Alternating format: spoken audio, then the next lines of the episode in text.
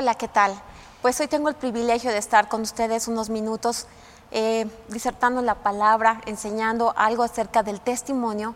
Y yo quiero agradecer a mi pastora Lourdes Acero el permitirme este privilegio, este honor y también un, privilegio que tengo con temor de compartir la palabra. Eh, ese temor es que es reverente porque sabemos que pues que no venga nada de nosotros, sino que todo sea lo que Dios quiere que sea hablado en este tiempo. Así que vamos a iniciar primero con una oración. Esta oración es para que nos pongamos tú y yo de acuerdo en recibir lo mejor que venga de Él. Así que, Padre, en esta mañana yo te doy gracias. Te doy gracias porque tú eres el único digno de honra. Padre Espíritu Santo, que vengas y que toques nuestros corazones. Que abras nuestro entendimiento espiritual. Quita toda sordera, Señor. Y quita toda ceguera Padre, quebranta todo argumento y toda altivez que contiende en contra del conocimiento hacia ti, para que solo Cristo sea glorificado con esta palabra. Espíritu de Dios, que vengas y sacies toda sed. Tú conoces el punto exacto de nuestra necesidad. Y yo te pido que hoy tú toques, Señor, tú toques nuestros corazones y deposites en él, Señor, la semilla necesaria para que crezca, para que germine, pero sobre todo para que dé fruto. Espíritu de Dios, tú eres Señor en este lugar. Tu palabra dice que separados de ti nada podemos hacer. Y por eso hoy nos unimos a ti, dependemos de ti, aprendemos de ti, tenemos necesidad de ti, para que vengas tú, Espíritu de Dios, y nos traigas esa revelación fresca de tu palabra, de Cristo viviente, de Cristo victorioso, en medio de esta mañana. Gracias Señor, en el nombre de Jesús. Amén y amén. Como les decía, eh, yo quiero hablarles acerca del testimonio, del testimonio y antes de empezar eh, quisiera eh, hablarles de lo que es el testimonio, pero los quiero saludar como Judas saludó a sus hermanos creyentes, porque Judas er, estaba pasmado con todas las enseñanzas que escuchaba de aquellos que decían conocer a Jesucristo, pero que habían hecho que el mensaje que se enseñaba estaba viciado, estaba alterado. Entonces él escribe esta carta, influido también por, la, por, por Pedro, y vean lo que decía aquí, que te lo dedico a ti. Dice, eh, eh, dice aquí, a los llamados santificados en Dios, Padre, y guardados en Jesucristo, como guardados en Jesucristo, misericordia y paz y amor os sean multiplicados. Amados, por la gran solicitud que tenía de escribiros acerca de nuestra común salvación, me ha sido necesario escribiros, exhortándoos que contendáis ardientemente por la fe que ha sido una vez dada a los santos. Porque algunos hombres han entrado encubiertamente, los que desde antes habían sido destinados para esta condenación, hombres impíos que convierten en libertinaje la gracia de nuestro Dios y niegan a Dios, el único soberano, y a nuestro Señor Jesucristo. Y entonces él empieza a escribir acerca de todo, cómo a través de la historia de, la iglesia y de cómo se han compartido esas buenas nuevas, se han venido transversando, alterando. Pero él llega con este saludo final y les dice, pero nosotros o ustedes, amados, tened memoria de las palabras que antes fueron dichas por los apóstoles de nuestro Señor Jesucristo. Lo que os decían, en el postrer tiempo habrá burladores que andarán según sus malvados deseos. Estos son los que causan divisiones, los sensuales que no tienen al Espíritu. Pero vosotros, amados, edificándoos sobre vuestra santísima fe, orando en el Espíritu Santo, conservaos en el amor de Dios, esperando la misericordia de nuestro Señor Jesucristo para vida eterna. A algunos que dudan, convencedlos, a otros salvad arrebatándolos del fuego, y de otros, tened misericordia con temor, aborreciendo aún la ropa contaminada por su carne. Y aquel que es poderoso para guardaros sin caída y presentaros sin mancha delante de su gloria, con gran alegría, al único y sabio Dios, nuestro Salvador, sea gloria y majestad, imperio y potencia, ahora y por todos los siglos. Esto es una exhortación fuerte, es una exhortación acerca de cuidar lo que hablamos, lo que decimos. Y por eso quiero hablar acerca del testimonio. ¿Y qué es testimonio? Testimonio es una declaración que hace una persona para demostrar o asegurar la veracidad de un hecho por haber sido testigo de él. Yo vi algo, yo lo viví, yo testifico y además lo declaro.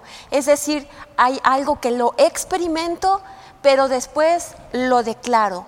Y cuando yo lo declaro, hace que eh, tenga eh, fuerza en la veracidad. otra eh, definición de testimonio es la prueba que sirve para confirmar la verdad o la existencia de una cosa. Hoy estamos en tiempos inciertos en tiempos que parecen ser inseguros, en tiempos en donde no sabemos exactamente quién habla la verdad o quién dice mentira. Y por eso el Señor nos exhorta que nosotros permanezcamos firmes en Él y que contendamos ardientemente en la fe en Cristo, pero mediado a través de la guianza del Espíritu Santo. El Señor nos ha enviado a enviar las buenas nuevas a toda criatura.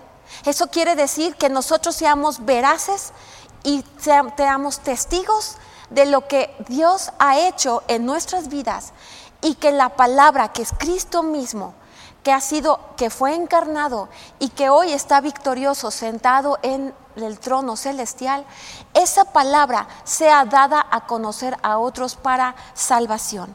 La estrategia hoy de Satanás es causar o anular los propósitos de Cristo en medio de su iglesia y en un futuro hacer que los santos puedan ser confundidos o que la palabra sea apagada, porque no exista la presencia del Espíritu Santo para que venga la revelación. Pero el Espíritu Santo ha descendido con poder porque Cristo está sentado en el trono para traer la revelación de Jesucristo hasta que Él vuelva a venir. Así que hoy este puente tan importante que ha sido Cristo venciendo en la cruz, nos abrió la puerta al Padre, pero también nos dio eh, esa eh, oportunidad de vencer a los principados y a las potestades y anuló el acta de decretos que estaba en nuestra contra por habernos separado de Dios, por haber habernos alejado de Dios, por haber tomado una decisión de vida fuera de Dios, pero el Señor nos acercó a través de su sangre preciosa y la victoria en la cruz y canceló todas las deudas que habían en nuestra contra. Y hoy él desea que seamos colaboradores para la extensión de su reino y dar a conocer una palabra viva y eficaz y verdadera a otros para salvación, para vida. Y por eso es que el testimonio es importante, porque eh, toda, toda palabra o toda buena nueva que no se predica está muerta está muerta. Te voy a leer lo siguiente. En Primera de Corintios 1:21 dice, pues ya en la sabiduría de Dios, el mundo no conoció a Dios mediante la sabiduría. Agradó a Dios salvar a los creyentes por la locura de la predicación. Quiere decir que todo lo que hagamos para ser agradecidos con Dios, todo lo que nosotros podamos hacer a través de nuestros dones, de nuestras habilidades, tienen un propósito común, que es predicar el Evangelio, que es hablar de la palabra que es Cristo mismo para que Él sea conocido. Por eso en Marcos 16, 20 dice, ellos salieron a anunciar ¿A quién se refería? A los apóstoles que habían estado con Cristo, que habían sido capacitados por Él en un ministerio de tres años y que habían visto las obras de Jesucristo, habían escuchado sus palabras, habían sido entonces capacitados a lo mejor inicialmente en su alma, pero después se les otorgó el poder a través del Espíritu Santo. Y a través del Espíritu Santo fue que ellos salieron a predicar las buenas nuevas. Por eso decía, salieron a anunciar el mensaje por todas partes y el Señor los ayudaba. Al principio sabemos que cuando Cristo fue eh, capturado eh, y llevado a Pilato, todos los apóstoles huyeron, les dio temor, porque no entendían en, su espíritu, sino solamente veían a través de en su alma que su líder había sido capturado y que todo lo que se pareciera a él podría ser también capturado. Entonces tuvo que venir el Espíritu Santo para darles esa revelación y ese denuedo para poder enviar el mensaje. Por eso el Señor les dijo, esperen a que sean ustedes embestidos de poder, que sean embestidos de poder. Por eso el mensaje ardiente de la cruz tiene poder, tiene poder y ese poder se tiene que manifestar hoy para que la gente escuche una palabra viva y verdadera, que transforme sus vidas. Porque hoy el mundo está muriendo en, todas eh, las limitaciones que tenemos al no estar buscando a Dios, porque no tenemos la sabiduría, no tenemos el entendimiento para dirigir ni nuestras vidas, ni las vidas de nuestras familias, ni la vida de nuestros nuestras ciudades, de nuestros países y de este mundo. Y por eso es que escuchamos día tras día noticias tristes de muerte, de desolación, de eh, incapacidad para ser prósperos. ¿Cuántas cosas escuchamos el día de hoy? El mundo fenece, el mundo está hambriento de Cristo y no lo sabe. Y por eso es que nosotros tenemos que correr con esa palabra que sea predicada. Hoy estamos viviendo tiempos que son diferentes a los tiempos antiguos. Antes se iba de profecía en profecía hablando de lo que Cristo haría y de que, y de que eh, el mundo iba a conocerle a Él. Pero hoy estamos de cumplimiento en cumplimiento de cada una de las promesas que Dios ha hablado. Por eso en Habacuc 2.14 dice, y la tierra será llena del conocimiento de su gloria. Y es una palabra que debe vibrar en medio de nuestros corazones. Porque sabes que el Señor lo ha prometido, el Señor ha hecho su parte, el Señor estuvo aquí, se le preparó cuerpo y nos vino a presentar al Padre, nos abrió camino, venció en la cruz a los principados y potestades y anuló nuestra imposibilidad de, de presentarnos ante Dios. Él hizo su parte y ahora envía al Espíritu Santo para que nosotros continuemos con esa parte a través de la predicación. Estos últimos tiempos, antes de la venida de Cristo, deben convertirse en una clausura gloriosa para todos los años de cualquier evangelismo.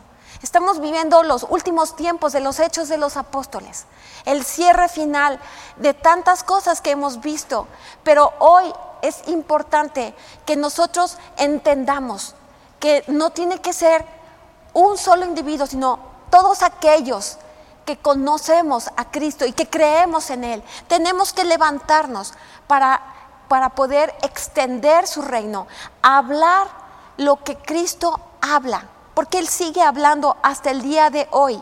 Y tenemos que afinar nuestro oído para que a través del Espíritu Santo podamos entender y hablar las cosas que se hablan en el cielo, en esta tierra, y actuar y obrar conforme a las a, lo que Cristo nos ha dicho a través del Espíritu Santo, que es con manifestaciones de poder, para que los incrédulos puedan creer y regresen al Padre como era el plan original.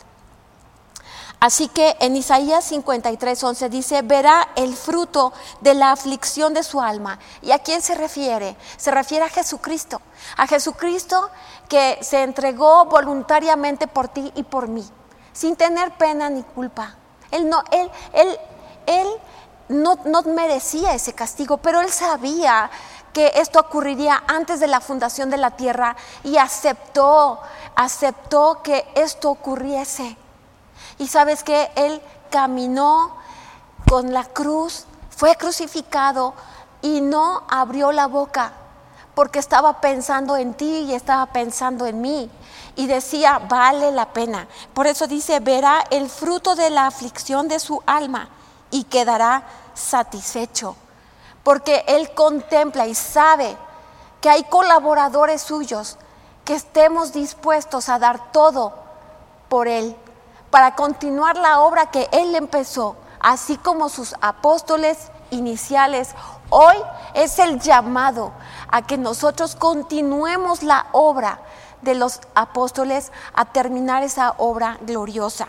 En Isaías 6.3 dice, toda la tierra será llena de su gloria. Así que este es el tiempo para entender que el, el testimonio es importante, pero no nada más es para establecer el reino de Cristo y extender su palabra, sino que tiene aún una connotación muy importante, vencer a Satanás, a las obras que se oponen a la extensión del reino. Por eso vamos a leer Apocalipsis 12 del 10 al 12 y dice así, entonces oí una gran voz en el cielo que decía, ahora ha venido la salvación, el poder y el reino de nuestro Dios y la autoridad de su Cristo porque ha sido lanzado fuera el acusador de nuestros hermanos el que los acusaba delante de nuestro Dios día y noche. Se está refiriendo a Cristo y a la obra de la cruz, a, vencer bajando al infierno y ascendiendo al cielo para ser glorificado. Y además venciendo a los principados y a las potestades. Y dice, y ellos le han vencido. ¿Quiénes ellos? Los que creemos en Cristo, es una palabra poderosa y dice, y ellos le han vencido por medio de la sangre del cordero y de la palabra del testimonio de ellos y menospreciaron sus vidas hasta la muerte. Así que se está refiriendo a la palabra del testimonio que vence a quién, que vence a Satanás, porque él fue arrojado a la tierra y dice que está iracundo porque sabe que le queda poco tiempo. Y él quiere, como yo les decía, su estrategia es desbaratar el propósito de Cristo para su iglesia, para la extensión del reino, para dar a conocer las buenas nuevas, para que ninguno se pierda, más todos tengamos vida eterna.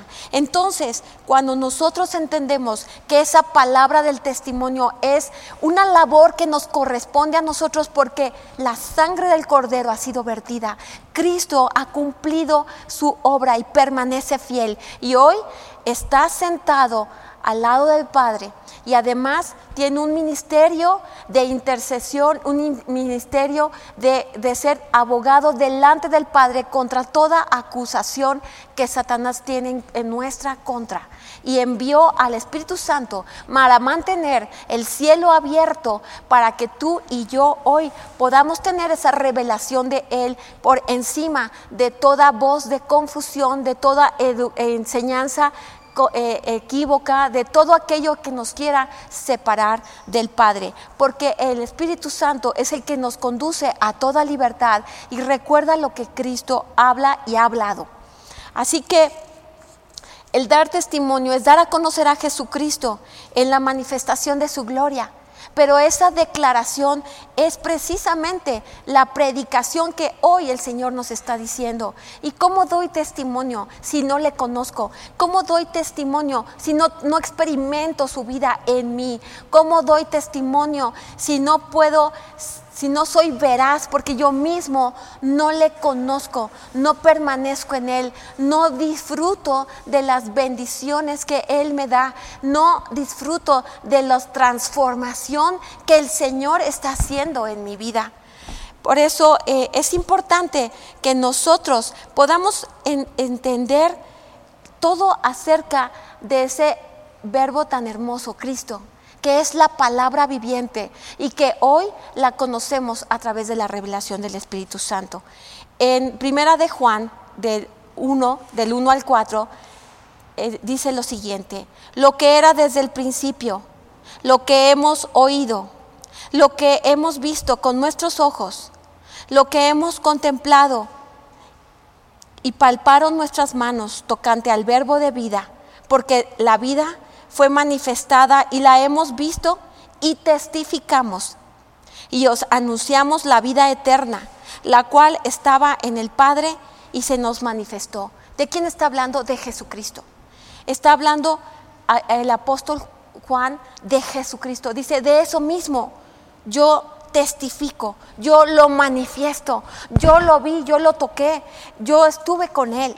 Lo que hemos visto y oído, eso os anunciamos, para que también vosotros tengáis comunión con nosotros. Y nuestra comunión verdaderamente es con el Padre y con su Hijo Jesucristo. Estas cosas os escribimos para que vuestro gozo sea cumplido. Esa es la labor apostólica del día de hoy, para que nuestro, nosotros estemos con el Padre. Y Jesús dijo, el que me ha visto a mí, ha visto al Padre. Él vino a dar a conocer al Padre y hoy nosotros damos a conocer al Hijo y al Padre. Es el tiempo del Espíritu. Como habíamos escuchado en otras predicaciones recientes, tenemos que ser sabios y entendidos de los tiempos. Y hoy es el tiempo del Espíritu. Es el tiempo que el Espíritu nos lleve a través de, la, de su revelación, a través de su dirección, a hablar las cosas que tenemos que hablar en tiempo y forma y no callar. Apocalipsis 1.1 dice, la revelación de Jesucristo que Dios le dio para manifestar a sus siervos las cosas que deben de suceder pronto y la declaró enviándola por medio de su ángel a su siervo Juan, que ha sido dado testimonio de la palabra de Dios y del testimonio de Jesucristo y de todas las cosas que ha visto. Juan fue uno de los pocos apóstoles que sobrevivió la persecución de aquellos que seguían a Cristo. Y él fue enviado a Patmos. Ahí lo tuvieron. El Señor, aún en aislamiento, como tú y yo hoy estamos en aislamiento, en aislamiento Él recibió del Espíritu Santo lo que se tenía que hablar y lo que se tenía que decir.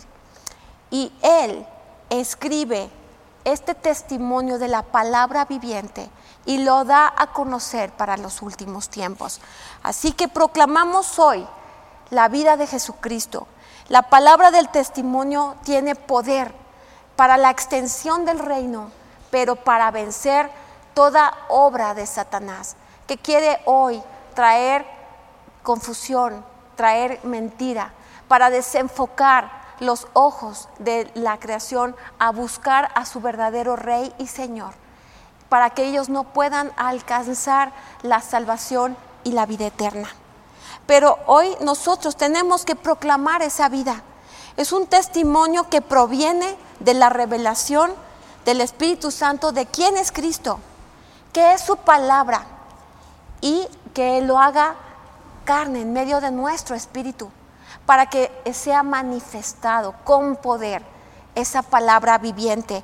Somos colaboradores con Dios y eso es lo que nosotros tenemos que entender que para poder hablar esa palabra verdadera, el Espíritu Santo tiene que colaborar para nosotros menguar en nuestra alma, en nuestra eh, pensar carnal o terrenal y dejar que el Espíritu Santo hable y diga y revele las cosas que tenemos que hablar.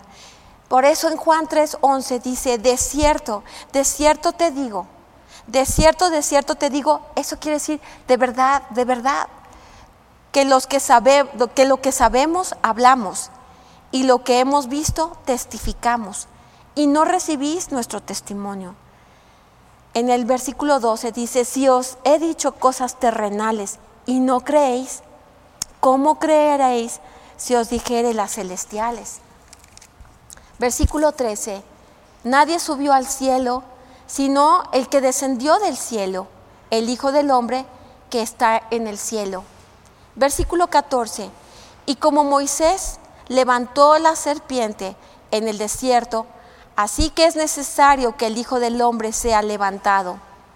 Y versículo 15, para que todo aquel que en él cree no se pierda, mas tenga vida eterna.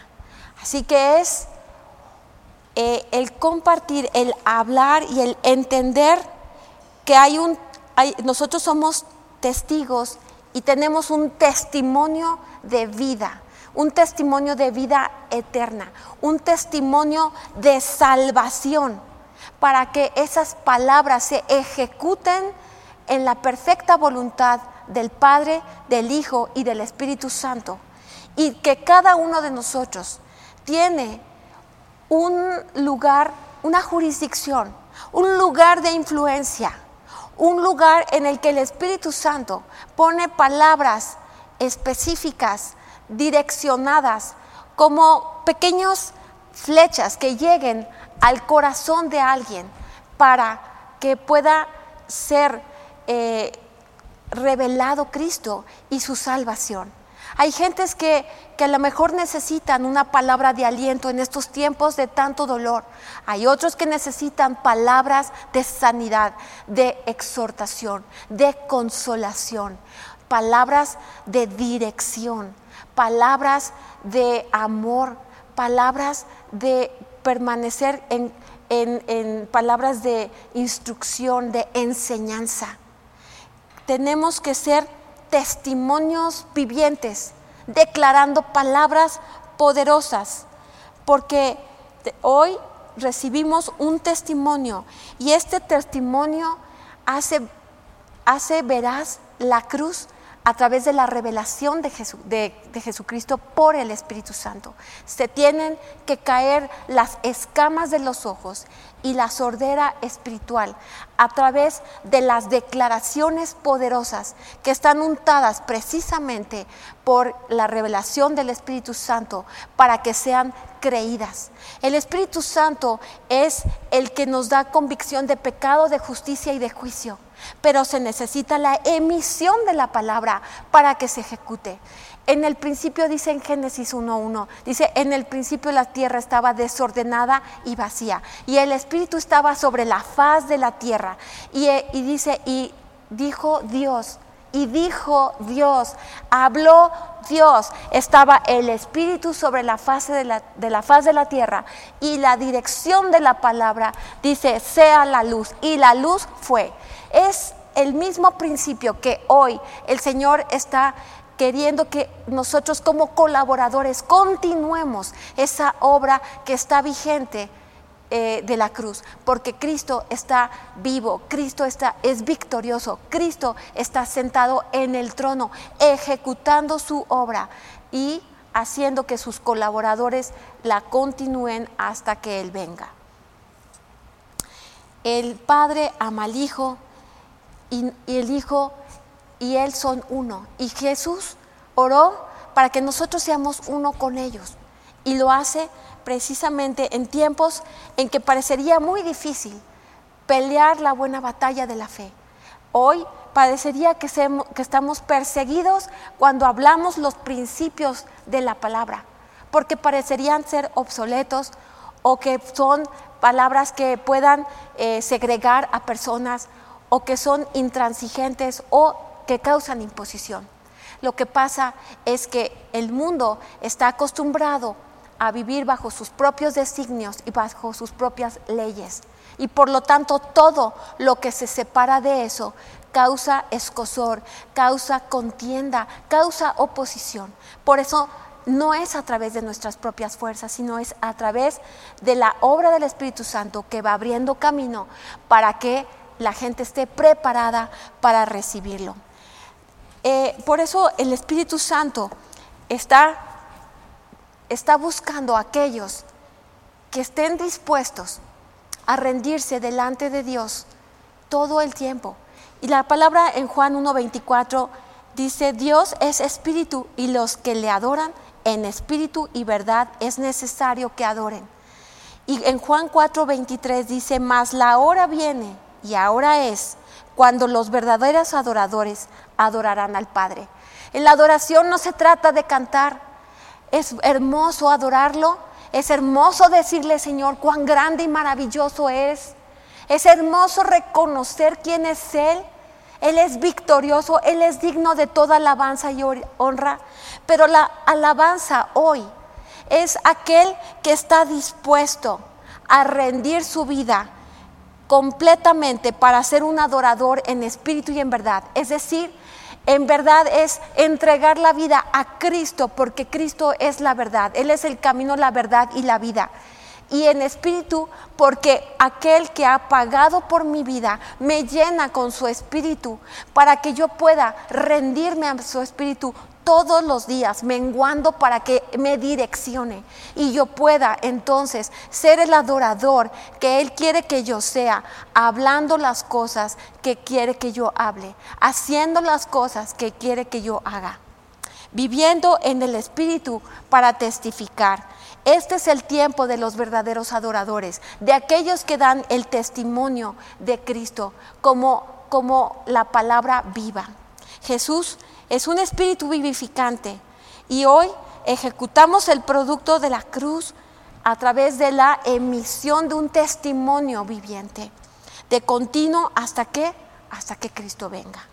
Es por eso que hoy estamos hablando tiempos de definición, tiempos en los cuales necesitamos al Espíritu Santo para ser valientes, para, para precisamente lo que decía esta palabra en Judas, para que contendamos ardientemente por la fe, que ha sido una vez dada a los santos. Hoy recibimos ese regalo tan precioso de Cristo. Hoy nos quedamos anonadados de un amor tan incomprensible, porque Él lo hizo sin que nosotros fuésemos dignos y sin esperar nada. Y hoy Él todavía está, está esperando que se cumpla esa palabra donde dice aquí que Él está viendo el fruto de su aflicción. Tú y yo formamos parte de ese fruto y que Él contempla la tierra. ¿Para qué? Para que toda la tierra sea llena del conocimiento de su gloria, de su presencia, de que Él reine en medio de nuestros corazones para una salvación y una vida eterna. Tenemos un futuro glorioso, tenemos un futuro glorioso en Él, pero necesitamos completar esa obra todos los días de nuestra vida, hasta el día que Él nos llame a su presencia. Así que hoy vamos a terminar haciendo una oración para que tú seas tocado por el Espíritu Santo. El Espíritu Santo tiene muchas cosas que hacer con nosotros todos los días, pero tenemos que reconocer que muchas veces o nos oponemos, aunque no lo decimos, nos oponemos al no ser esos verdaderos adoradores. El adorador es el que rinde todo, se transforma conforme a lo que adora, porque sabe que, que, lo, que, que lo que adora es lo que más anhela, lo que más ama. Cristo nos amó hasta la muerte. Y hoy nosotros tenemos que aprender a rendir cuantas cosas para que podamos ser esos colaboradores que dan testimonio, esa palabra del testimonio que vence a Satanás. El mundo lo necesita. Señor lo ha creído que, somos, estamos capacitados. Por eso envió a su Espíritu Santo. Padre, te damos gracias. Te damos gracias porque ese sacrificio es incomprensible, pero sabemos que es la manifestación de un amor increíble, de un amor extravagante, de un amor poderoso, Señor, que nos cubre. Que tu palabra dice que ese amor, Señor, nos nos cubre y echa fuera todo temor. Hoy necesitamos de ti, Espíritu Santo, para que nos vuelvas esos adoradores que tú necesitas. Adoradores que estén dispuestos a entregar todo lo que son, todo lo que tú has dotado desde antes de la fundación de la tierra, cuando fuimos creados en esta tierra, para cumplir propósitos gloriosos y eternos, conforme a tus perfectos designios. Gracias Señor, porque sabemos que tú no nos dejas solos, precisamente necesitamos de ti, Espíritu Santo, para que nos pulas, para que nos capacites, para que nos instruyas, para que nos conduzcas a toda verdad, para que nos enseñes, para que nos vivifiques, para que llenes nuestro espíritu, Señor, de ti que se desborden esos ríos de agua viva, de agua cristalina que limpie, Señor, todo aquello que no te pertenece, pero que nos fortalezca en estos tiempos, que no comprendemos quizá, pero que sabemos que direccionados por ti, aún lo incomprensible para este mundo, lo incapaz para este mundo, lo, lo, lo locura en este mundo, Señor, nosotros hagamos lo que tengamos que hacer para manifestarte a ti y que solamente tú, Jesús, seas glorificado, levantado como Señor de todos y llegue el conocimiento de ti a toda la tierra. Gracias te damos, Padre, por esta palabra. Y, que, y te pedimos perdón, Señor, por toda indolencia, Señor, por toda parálisis, por todo temor, por todo aquello que nos ha desenfocado del principio básico de nuestras vidas. Pero hoy queremos retomar con toda esa fuerza, esa potencia, para convertirnos en aquellas colaboradores como caudillos, Señor, buscando personas, Señor, para que conozcan de ti. Gracias, Padre, por todo lo que tú eres y por todo lo que tú harás en medio de nosotros. Gracias en el nombre precioso de Jesucristo. Amén. Que este sea un tiempo de bendición, que tengas un domingo bendecido y que esta palabra pueda llegar no nada más a tu mente, sino que a tu corazón. Hasta luego.